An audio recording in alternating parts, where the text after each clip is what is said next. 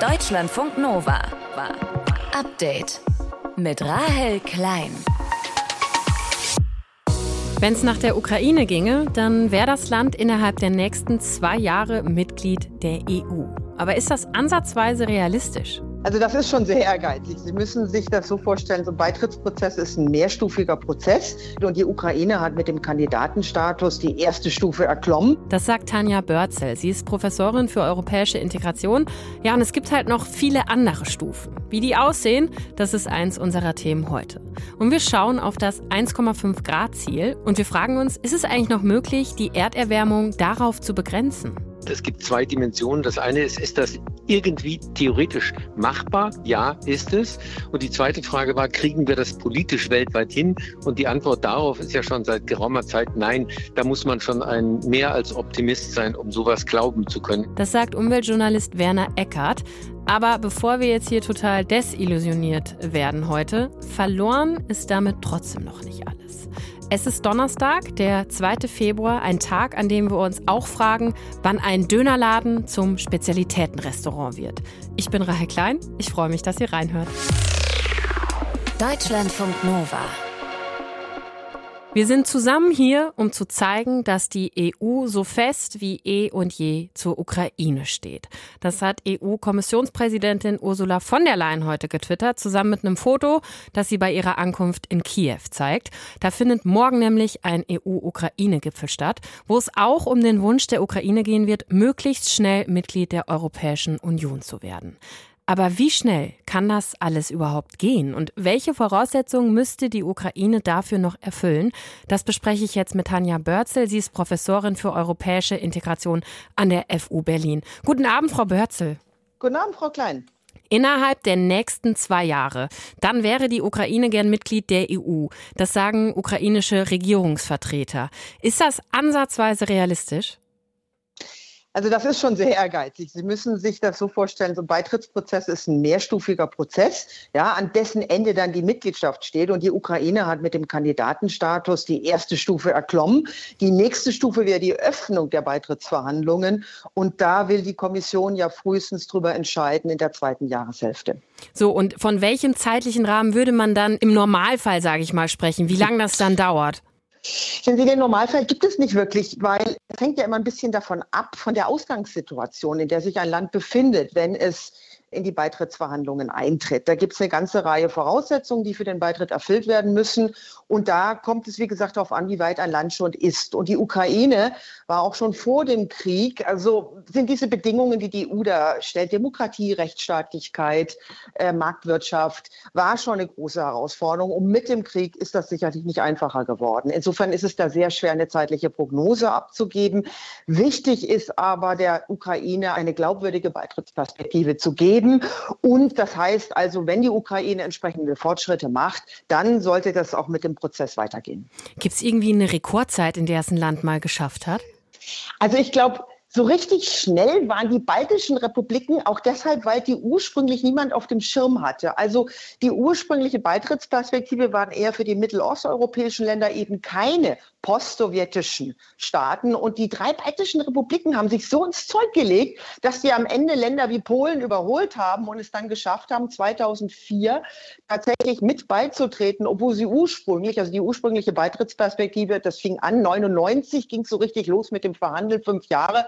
Aber die baltischen Republiken haben das wirklich sehr konsequent durchgezogen. Aber das war wirklich, das ist eine Ausnahmesituation. Die Länder haben ja auf einem ganz anderen Niveau angefangen. Nochmal, die Ukraine befindet befindet sich in einem Krieg, ja, und die Beitrittsperspektive ist wichtig für einen demokratischen Wiederaufbau. Aber das Land hat, steht vor ganz anderen Herausforderungen als die baltischen Republiken zum Beispiel. Ja, wenn man sich jetzt beispielsweise mal den Korruptionsindex von Transparency International anschaut, dann belegt die Ukraine da Platz 122 mhm. von 180 Staaten. Ist so weit hinten mhm. wie kein anderes Land mhm. in Europa, wenn man Russland jetzt auch mal außen vor lässt. Ist das mhm. auch das Haupthindernis für einen möglichen EU-Beitritt? Also Korruptionsbekämpfung ist zum einen eine ganz wichtige Voraussetzung für den EU-Beitritt. Das haben Sie jetzt auch wieder gesehen, dass Rumänien und Bulgarien nicht in den Schengen-Raum rein durften, weil dort Korruption nach wie vor ein Problem ist. Und die sind schon in der Europäischen Union. Und zum anderen ist in der Ukraine die Korruption ein Riesenproblem. Das war schon vor dem Krieg so. Aber die Korruptionsbekämpfung ist nur eines von mehreren Kriterien. Da gehört auch noch die Demokratie dazu. Dazu gehört eine funktionierende Marktwirtschaft. Also die Ukraine hat auch noch eine Reihe von weiteren Herausforderungen zu meistern, bevor wir über einen Beitritt wirklich sprechen können. Wie viel steht da am Ende auch für die Europäische Union auf dem Spiel, die Ukraine auch nicht zu schnell aufzunehmen? Für die EU steht vor allem ihre eigene Glaubwürdigkeit auf dem Spiel. Also die Ukraine hat eine Beitrittsperspektive bekommen, weil wir aus der Forschung wissen, dass eine Beitrittsperspektive ein wirklich wichtiger Hebel ist, um Reformen in einem Land voranzubringen. Und da die EU jetzt gerade das 50 Milliarden Paket alles zusammengeschnürt, na, da ist so eine Beitrittsperspektive ein wirksames Mittel, um dafür zu sorgen, dass diese Gelder auch zu einem demokratischen Wiederaufbau beitragen. Das funktioniert aber nur, wenn der Beitrittsprozess glaubwürdig ist. Das heißt, es dürfen keine politischen Erwägungen eine Rolle spielen. Der einzige Maßstab muss sein, Fortschritt bei den Reformen. Und da hat, wenn ich das noch sagen darf, bei dem Fall der Westbalkanländer, ja, hat die EU bisher kein besonders gutes Bild abgegeben, weil immer wieder deutlich wird, dass politische Kriterien eben auch eine Rolle spielen. Und da muss die EU wirklich aufpassen. Und dann dürfte eigentlich auch jetzt beispielsweise ein russischer Angriffskrieg keine Rolle spielen, um diesen Prozess zu beschleunigen, rein auf auf dem Papier. Nee, das ist genau richtig. Also der Angriffskrieg hat auf jeden Fall die Einigkeit unter den Mitgliedstaaten erzeugt, der Ukraine überhaupt erstmal eine Beitrittsperspektive zu geben. Weil, also wie gesagt, die Voraussetzungen sind zu diesem Zeitpunkt einfach nicht gegeben. Es geht vielmehr darum, sicherzustellen, dass der demokratische Wiederaufbau, der erst nach Ende des Kriegs wirklich losgehen kann, sozusagen möglichst effektiv gestaltet wird. Also insofern, ähm, und dann ist die Frage, wenn der Krieg vorbei ist, wie lange die Einigkeit der Mitgliedstaaten noch hält, der Ukraine tatsächlich eine glaubwürdige Beitrittsperspektive weiterhin zu geben, wo es dann eben wirklich um Reformfortschritt geht und nicht um irgendwelche politischen Erwägungen, wie wir es jetzt im Falle zum Beispiel von Nordmazedonien mhm ähm, erleben. Die Ukraine will so schnell wie möglich Mitglied der Europäischen Union werden. Wann und ob das in absehbarer Zeit überhaupt realistisch ist, darüber habe ich mit Tanja Börzel von der FU Berlin gesprochen in Deutschlandfunk Nova. Herzlichen Dank fürs Gespräch, Frau Börzel. Deutschlandfunk Nova. Update. Sie war damals dabei, Annalena Baerbock, bei der Pariser Klimakonferenz 2015, als sich die Weltgemeinschaft darauf geeinigt hat, die Erderwärmung auf deutlich unter 2 Grad, am besten 1,5 Grad zu begrenzen. Es ist also geschafft, die Welt hat ein äh, Klimaabkommen. 20 Jahre haben manche Leute dafür gekämpft, dass das zustande kommt. Und ich muss sagen, in dem Moment, als der Hammer fiel in diesem Plenarsaal, das waren schon bewegende Momente. Ja, Baerbock war damals keine Außenministerin, sondern grünen Bundestagsabgeordnete. Und da hat sie so eine Art Videotagebuch auf YouTube gemacht. Ja, und diese 1,5 Grad Marke, von der sie ja auch sehr, sehr aufgeregt spricht, finde ich, die ist seitdem unglaublich wichtig geworden. Es wird viel auch darüber gestritten, was es braucht, um dieses Ziel einzuhalten einzuhalten. Und ein Forscherteam aus Hamburg, das sagt jetzt, Leute, das 1,5 Grad Ziel, das ist nicht mehr realistisch. Das ist eigentlich schon gestorben. Weil dafür müssten wir auf der Welt eigentlich bis 2050 klimaneutral werden. Aber die Gesellschaft bremst da noch zu stark. Das schaffen wir nicht. Ja, und die Frage ist jetzt, was heißt das? Sprechen wir drüber mit Umwelt- und Klimajournalist Werner Eckert. Werner, hat dich diese Aussage des Forscherteams auch überrascht, dass das 1,5 Grad Ziel wohl nicht mehr einzuhalten ist? Nein, überhaupt nicht. Ähm, denn das ist ja schon länger bekannt. Es gibt zwei Dimensionen. Das eine ist, ist das irgendwie theoretisch machbar? Ja, ist es. Und die zweite Frage war, kriegen wir das politisch weltweit hin? Und die Antwort darauf ist ja schon seit geraumer Zeit nein. Da muss man schon ein mehr als Optimist sein, um sowas glauben zu können. Insofern ist das nicht so überraschend. Das ist nicht so überraschend und man müsste mehr als Optimist sein. Sind wir jetzt mal gerade nicht. Also welche konkreten Auswirkungen hätte das dann, wenn sich die Welt auf über 1,5 Grad erwärmt, was ja aktuell wohl am realistischsten ist? Das kann niemand so sehr genau sagen. Es gibt eben Aussagen aus dem äh, Weltklimarat, die sagen, 1,5 Grad, das wäre sowas wie eine sichere Bank. Bis 1,5 Grad kann man davon ausgehen, dass die Folgen in jedem Fall beherrschbar sind und auch relativ kleinteilig. Alles, was darüber hinausgeht, kann Probleme verursachen. Also da kommen diese berühmten Kipppunkte auch ins, mhm. ähm, ins Blickfeld, dass eben die Wahrscheinlichkeit, dass bestimmte Prozesse in Kraft treten oder sich entwickeln, bei zwei Grad ähm, hoch und bei vier Grad dann eben sehr hoch sind, ähm, ohne dass man genau sagen könnte, was das bedeutet. Du hast diese Kipppunkte angesprochen. Mhm. Ne? Wie sicher ist das denn? Also von denen wird ja ganz oft gesprochen, ne? dass es dann wirklich heißt, wenn das einmal gekippt ist, dann lassen sich bestimmte Klimaveränderungen nicht mehr aufhalten. Das ist eine Theorie und die hat einiges für sich. Vor allen Dingen führt sie dazu, dass man vorsichtig ist. Und das ist auch der Sinn dieser Geschichte. Wir wissen halt furchtbar wenig über all die Prozesse, die wir da auslösen. Und einige davon könnten tatsächlich Dimensionen erreichen, die wir dann nicht mehr eingefangen kriegen, auch bei gutem Willen. Und wahr ist auch, je höher die Temperaturen steigen, desto mehr werden die direkten Wirkungen auch, die uns äh, viel Zukunft kosten, unsere kommenden Generationen viel Ärger machen und eben auch Probleme beim Leben. Das ist das ähm, eigentliche Hauptproblem. Also diese 1,5 Grad sind eine statistische Größe, die zur Vorsicht mahnt. Und was wäre jetzt realistisch noch möglich? Was müsste jetzt noch wie schnell passieren, damit die Welt möglichst nah an den 1,5 Grad bleibt? Also äh, um eine 50 Prozent Chance zu haben, 1,5 Grad zu erreichen, äh, müsste man bis 2030 äh, die Treibhausemissionen halbieren und bis 2050 bei Netto Null sein. Das ist sehr, sehr ambitioniert. Und darauf weisen auch die Hamburger Forscher eben in ihrer neuen Studie hin. Man müsste sehr unmittelbar, um auch nur eine Näherung zu erreichen, vor allen Dingen im Bereich Methan viel tun. Also nicht nur bei CO2, sondern auch bei Methan. Da gibt es zwar freiwillige Abkommen, aber da kommt nichts voran. Wir brauchen die CO2-Energiewende, also Ausstieg aus den Fossilen, das ist auch unstrittig. Ähm, das sind die Hebel, an denen man drehen muss. Aber die Welt geht nicht unter in dem Moment, wo man über 1,5 Grad drüber kommt. Das muss ganz klar sein.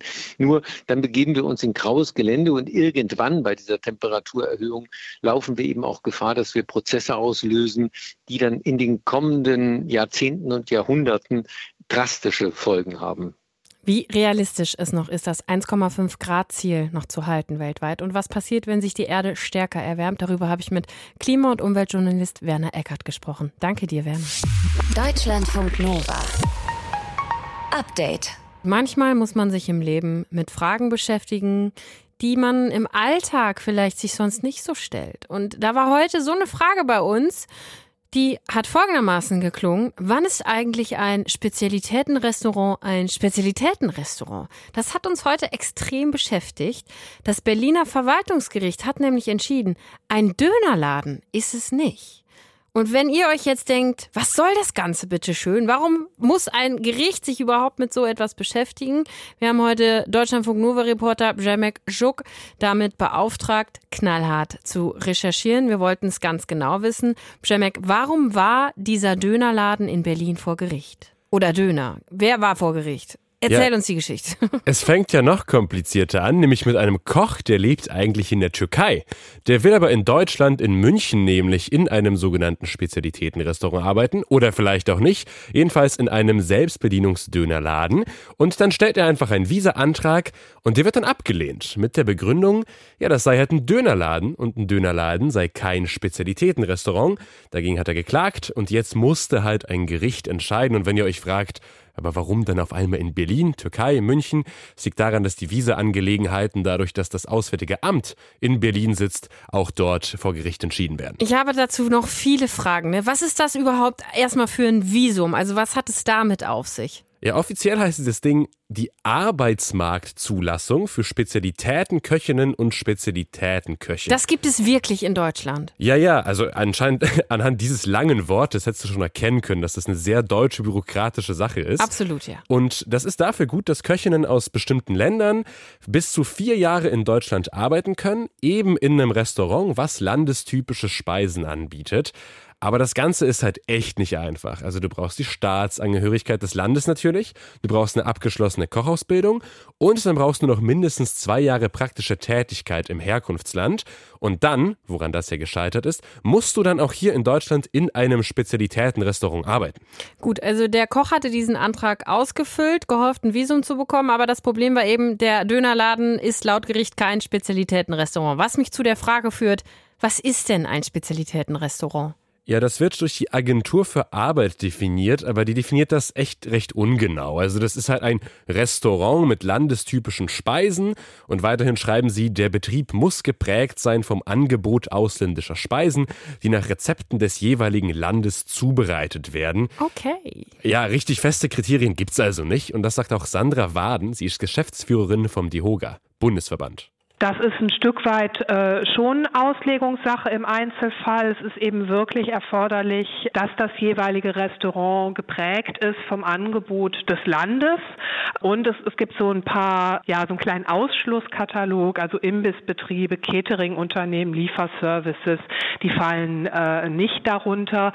Ja, und ein Dönerimbiss ist, wie der Name schon sagt, eben ein Imbiss. Und worin unterscheidet sich ein Imbiss von einem Restaurant? Du hast so viele Fragen, die habe ich mir heute auch alle gestellt. In dem Fall geht es um die Verweildauer und die Verweilqualität. Das war auch bei diesem Gerichtsurteil die Begründung. Klar, bei einem Dönerladen, da hole ich mir meistens nur das Essen und selbst wenn ich mich da hinsitze, naja, das Erlebnis ist halt vielleicht echt nicht ganz so wie bei so einem schicken Italiener. Aber das heißt, wenn ich in meiner Dönerbude die Tische einfach schön Decke, Kerze drauf, vielleicht auch noch die Leute selber bediene, dann kann ich mich schon Spezialitätenrestaurant nennen und kann dann auch Köche aus dem Ausland beschäftigen. Ja, wenn das nur so einfach wäre. Aber vom Imbiss zum Restaurant zu wechseln, ist leider etwas umständlich, das sagt auch Sandra Waden. Also es ist wirklich eine andere Betriebsart. Äh, also Sie werden normalerweise, wenn Sie ein konzessionierter Gaststättenbetrieb sind, dann haben Sie in Ihrer Gaststättenkonzession die Betriebsart drinstehen. Äh, die können Sie ändern, aber das bedeutet dann eben auch wirklich, ähm, ja, Sie führen einen anderen Betrieb. Also ein paar Kerzen anzünden reicht leider nicht. Du musst halt echt von Grund auf den eigenen Laden verändern. Okay, aber wenn ich das mache, dann kann ich durchaus auch Köche aus anderen Ländern äh, bei mir beschäftigen. Ja, das könntest du machen, wenn du dann soweit bist. Aber auch das ist natürlich ein längerer Prozess, wo du einiges nachweisen musst. In der Regel wird die Speisekarte dann eingereicht, äh, es werden eventuell auch Fotos dazugelegt äh, etc. und äh, dann entscheidet die zuständige Behörde darüber.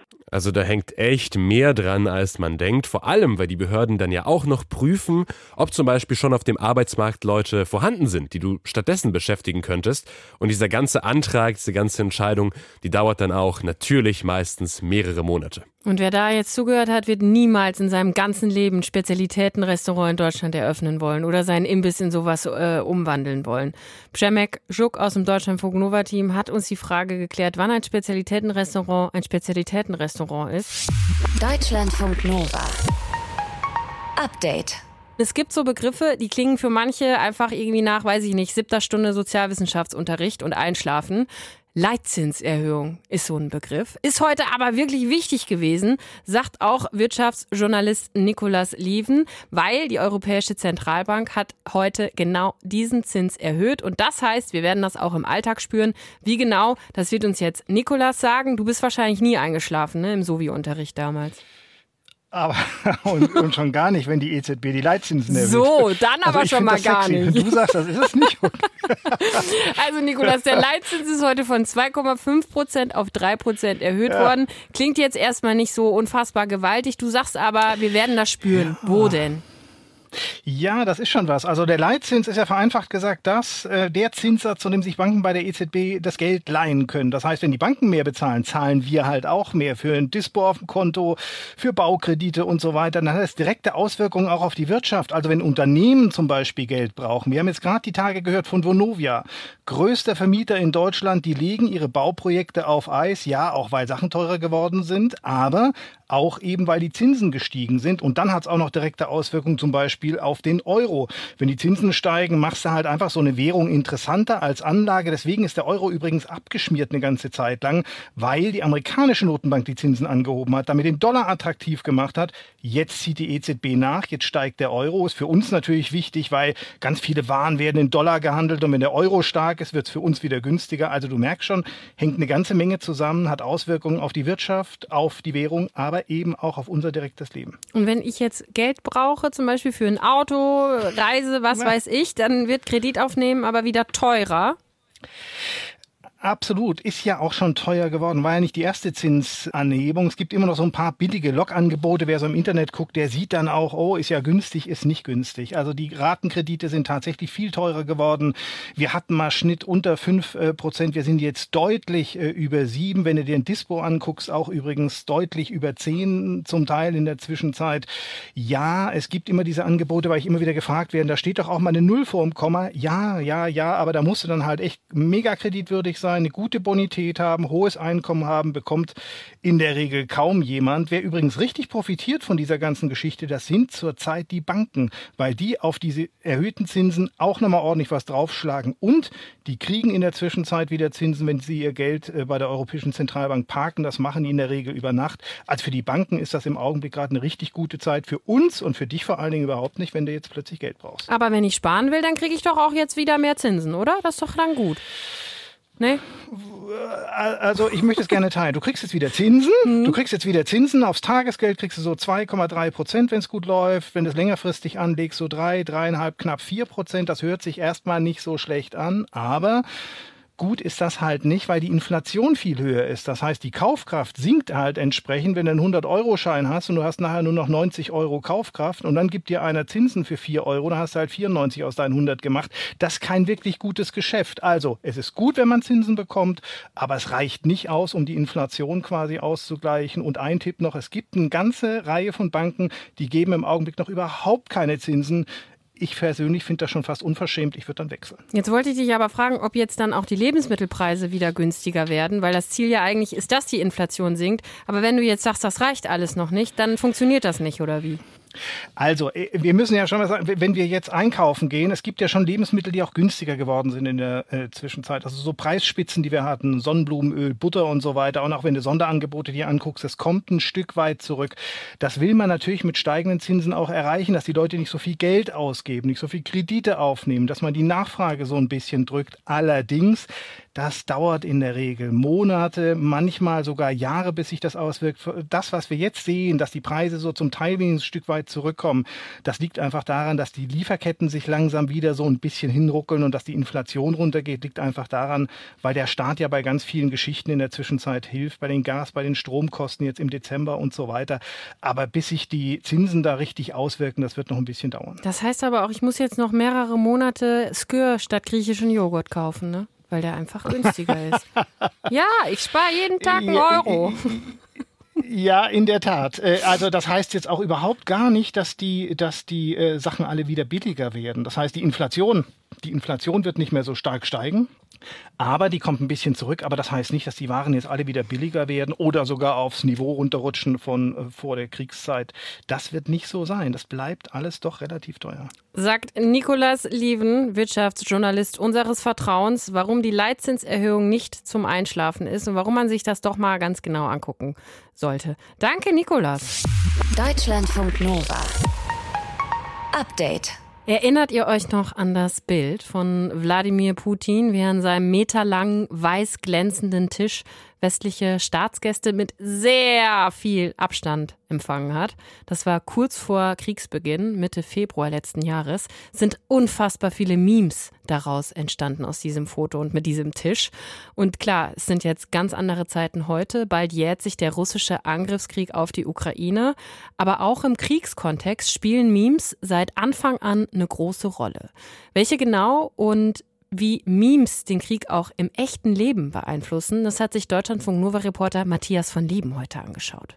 Bei ihrem Rückzug aus der ukrainischen Stadt Cherson im November soll die russische Armee neben Waschmaschinen und Autos auch einen Waschbär geklaut haben.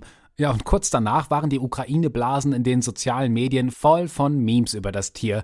Wladimir Putin sitzend an einem Tisch, wie er den Waschbären entnervt anschaut, oder auch das Filmplakat von Der Soldat James Ryan, nur dass anstelle von Matt Damon der Waschbär aus dem Kampfgebiet gerettet werden sollte. Mit Ausbruch des Kriegs waren die sozialen Medien tatsächlich sehr schnell voll von Memes, die in irgendeiner Weise Stellung genommen haben zum Krieg. Also sowohl von pro-ukrainischen UserInnen als auch von pro-russischen. Sagt Verena Straub, Kunsthistorikerin an der Universität Dresden, die Memes als politisch-visuelle Praxis erforscht. Memes und Krieg. Das mag zwar zunächst mal ziemlich absurd klingen und irgendwie auch ein bisschen makaber wirken, aber andererseits wiederum auch gar nicht. Also jeder oder jede kann im Netz ein Meme posten und sich damit relativ einfach für eine bestimmte Sache solidarisieren. Und ich glaube, wenn es um diese Mobilisierung von Protest geht und Aufmerksamkeit, spielen Memes durchaus eine große Rolle. Also wenn es um die politische Stimmungsmache geht, sozusagen im Netz. Ja, und egal, ob wir bestimmte Memes jetzt lustig oder geschmacklos finden, sie haben auf jeden Fall einen starken Einfluss auf die Wahrnehmung des Kriegs. Also eigentlich kann man sagen, dass fast jede politische Debatte mittlerweile von Memes begleitet wird. Also mittlerweile spielen da vor allem auch die Memes der sogenannten NAFO eine ganz große Rolle. NAFO, das ist angelehnt an die NATO, die sogenannte North Atlantic Feller Organization. Sowas wie eine pro-ukrainische Meme-Armee. Und ihr Symbol ist der Kopf der japanischen Hunderasse Shiba Inu. Ihre Aufgabe, russische Propaganda und Fake News zu entlarven und zu kontern. Mit Humor und teilweise auch Argumenten. Das beinhaltet zum Beispiel auch Videos, in denen genau diese Hunde westliche HIMARS-Raketenwerfer abfeiern. Es gibt unendlich viele weitere NAFO-Memes mit dem Hund. Ein recht aktuelles zeigt ihn sitzend auf einem Leopardpanzer. Der dann eben als Feller inszeniert wird, ganz oft als Personifizierung eines ukrainischen Soldaten. Und da wurden zum Beispiel auch ganz viele Memes verbreitet, die dann auf die Forderungen nach neuen Waffenlieferungen Bezug nahmen und da, dafür auch Stellung bezogen haben. Hinter NAFO stecken Individuen und die geben sich zum Beispiel über bestimmte Hashtags Hinweise, wo sie russische Propaganda vermuten. Und mit am häufigsten benutzt wird dabei der Hashtag Article 5. In Anspielung eben auf Artikel 5 bei der NATO, also auf den Bündnisfall, bei dem andere NATO-Mitgliedsländer einem anderen militärisch Hilfe leisten müssen, sagt Berit Glanz, Expertin für Meme-Kultur im Internet. Unter diesem Hashtag Article 5 finden die dann sozusagen Orte, an denen sie aktiv werden sollen und sehen sich selber als eine Art Verteidigungsbündnis, die dann eben gemeinsam den Artikel 5 ausrufen. Dann kann es passieren, dass solche Statements geflutet werden von eben NAFO-Mitgliedern, die da dann eben äh, einfach nur Bilder drunter posten oder irgendwie gegen anreden. Gibt allerdings auch Kritik an der NAFO. So hatte sich zum Beispiel einer der Gründer vor Kriegsbeginn in mehreren Tweets antisemitisch geäußert. Aber wer bei TikTok, Instagram oder Twitter heute nach Informationen zum Krieg sucht, der könnte meinen, die Ukraine hat den Konflikt längst gewonnen. Zu jedem Ereignis gibt's sofort tausende von Memes. Und sehr oft sind's eben pro-ukrainische NAVO-Memes, sagt Verena Straub. Also man kann natürlich generell sagen, dass die pro-ukrainischen Memes eine viel größere transnationale Solidarisierungswelle hervorgerufen haben und allein schon deswegen viel sichtbarer ähm, sind. Allerdings spielt dabei natürlich auch eine Rolle, dass TikTok ja zum Beispiel alle Uploads von russischen IP-Adressen seit März letzten Jahres blockiert. Die pro-ukrainischen Memes werden jedenfalls tausendfach geteilt, auch von ausländischen Accounts. Sie sind sowas wie das nette Gesicht der Kriegspropaganda und sollen eine Antwort auf Putins Trollarmee sein. Der NAFO-Hund, der taucht schon lange auch in offiziellen Twitter-Accounts der ukrainischen Regierung auf oder auf T-Shirts des Verteidigungsministers. Und ich denke, da sieht man ganz gut dran, dass Online- und Offline-Realitäten, wenn es um Memes geht, oftmals aufs engste miteinander verwoben sind. Also man kann nicht mehr sagen, dass es jetzt nur ein reines Online-Phänomen ist, sondern Memes haben durchaus auch Auswirkungen auf das reale politische Geschehen vor Ort. Ja, und so konnte zum Beispiel die von Volodymyr Zelensky ins Leben gerufene Spendenplattform United24 mit Hilfe dieser NAFO-Memes laut Verena Straub unter anderem Spenden für Marinedrohnen einwerben. Klar, einen Krieg beenden Memes natürlich nicht, aber sie sorgen eben vor allem auch dafür, dass der Krieg in der Öffentlichkeit bleibt. Deutschlandfunk Nova. Update. Immer Montag bis Freitag auf deutschlandfunknova.de und überall, wo es Podcasts gibt. Deutschlandfunk Nova.